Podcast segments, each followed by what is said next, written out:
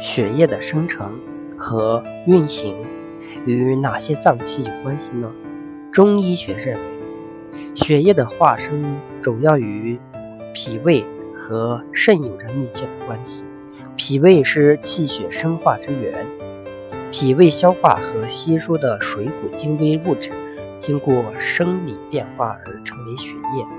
对此，邻居《血气篇》是这样论生的：中焦受气取之，变化而赤，是为血。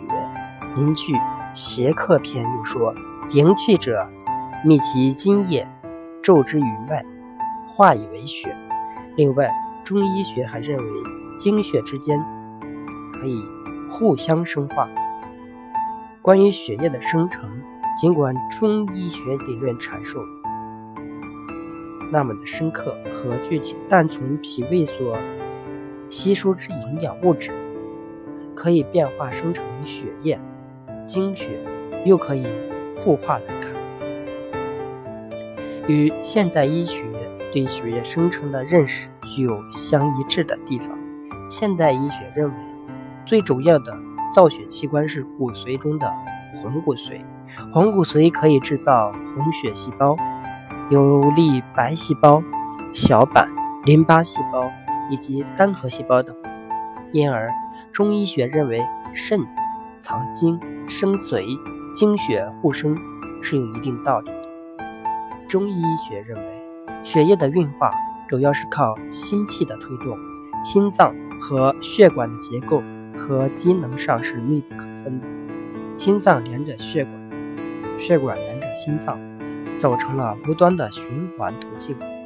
若心气虚弱不走，推动血液运化无力，则血流缓慢。甚或血滞脉冲。此三，血液正常循环还要靠脾与肝的作用，这是由于脾气有统摄血液，使之不易于脉外的作用。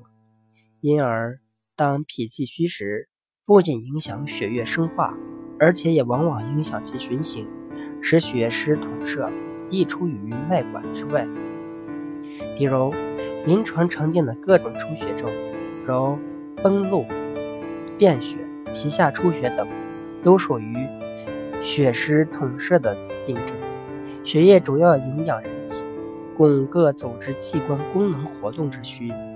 但血液能循环流行全身，是与心血的心气的推动、脾气的统摄以及肝气的储藏和调节分不开的。